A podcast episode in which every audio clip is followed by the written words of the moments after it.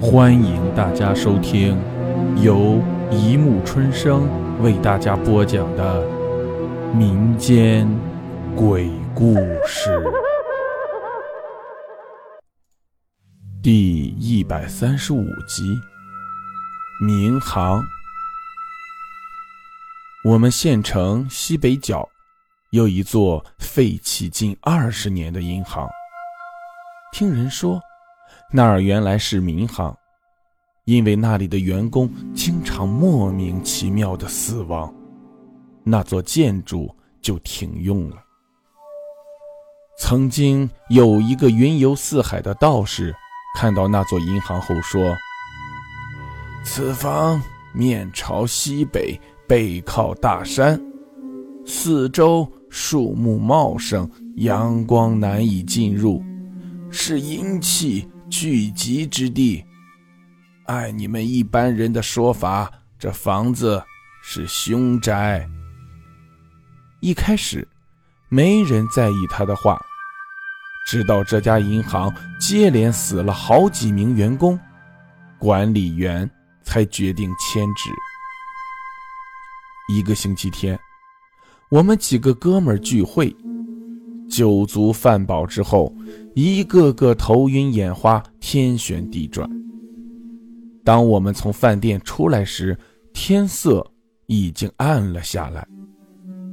哥几个勾肩搭背，左摇右摆，像一群不良少年走在大街上。在路灯的映照下，我们谈笑风生。不知不觉，路人。已越来越少。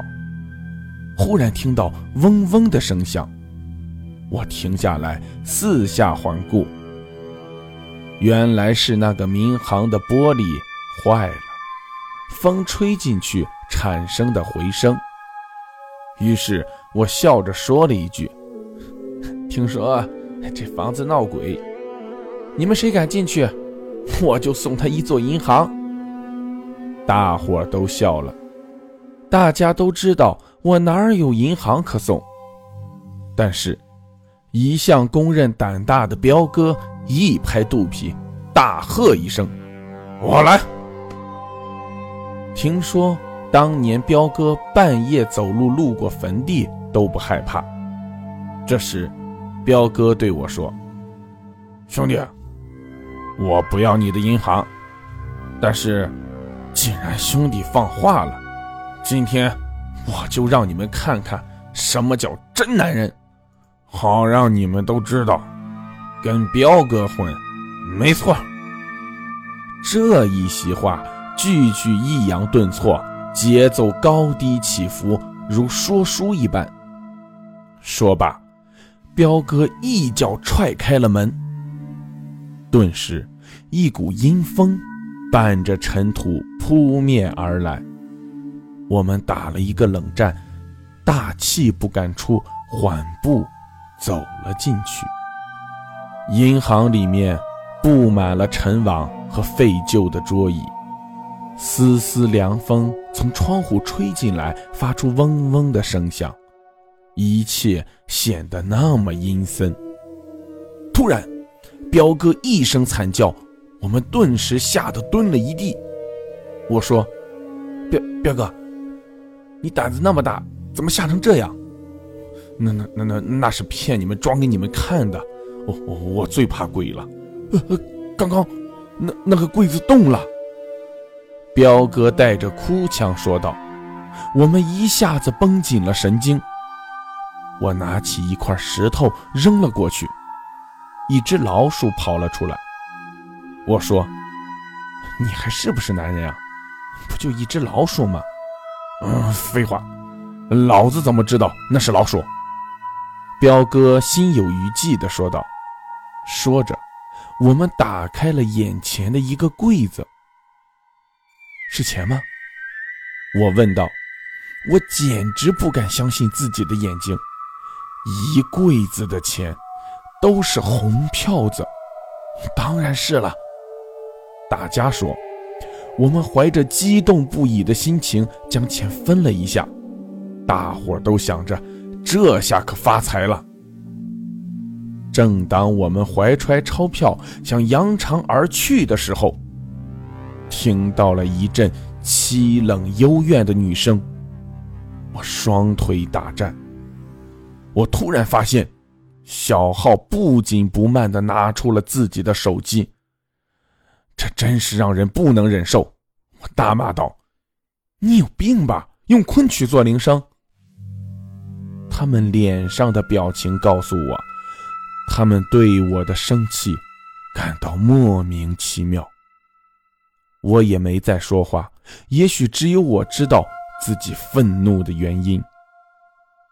我们都很纳闷，谁会在半夜给小浩打电话？一看来电显示，却是一些乱码。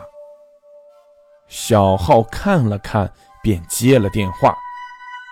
阴森的女声响起：“尊敬的客户，您好，这里是民航客服，欢迎您光临本行进行现金提款交易。凡在本行提取的现金，需在三日内消费完毕，不可转让，不可丢弃。”凡违反任何一项，将会有厄运降临，请您谨慎交易。我们的客服热线是四四四四四，仅在凌晨十二点到四点开通，欢迎下次光临。正当我们看着手机发呆时，彪哥再一次有了大哥范儿。哼，管他呢，反正都是钱，难道还怕有钱花不出去吗？想想他说的也对，于是我们都放下了心，怀揣着钞票回去睡了一个最幸福的觉。第二天，兄弟们说再一起去吃一顿大餐，那些钱要在三天之内花完，于是。我们也就不再吝啬了。吃完饭，我们打着饱嗝，争着叫服务员结账。要知道，我们以前结账的时候都是大眼瞪小眼，都不想给钱。最后决定还是彪哥结账，谁让彪哥总是那么爱装大哥范儿。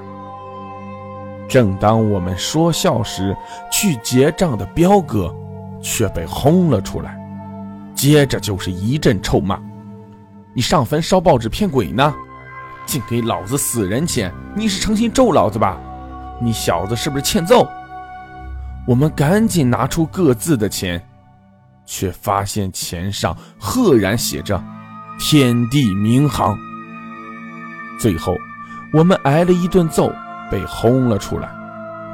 然而，更可怕的事实摆在了我们的面前。我们想起了那天民航客服的话。我们跌跌撞撞地回到寝室后，拿出手机拨打四四四四四，但系统一直提示该号码为空号。后来我们想到，这个客服电话只在凌晨十二点到四点才开通，于是我们只能等待。滴答，滴答。滴答，每过一秒都觉得是那么的漫长。我们既期待又恐惧。终于到了十二点了，连我们自己都不知道我们是怎么度过这特别的一天的。我们怀着忐忑不安的心情拨通了民航客服电话：“您好，这里是民航客服。”有什么可以为您服务？我我我我我提取了你们这里的钱，请请问怎怎么消费？我声音颤抖的问道。哦，我们民航发行的都是冥币，只要是死人，都可以用。那那那那，如果我们消费不了，厄运是是什么？我再一次问道：“这次，通过手机的免提，我们清楚的听到了。厄运就是，你们在二十四小时内就能花那些钱了。好了，故事播讲完了，欢迎大家评论、转发、关注，谢谢收听。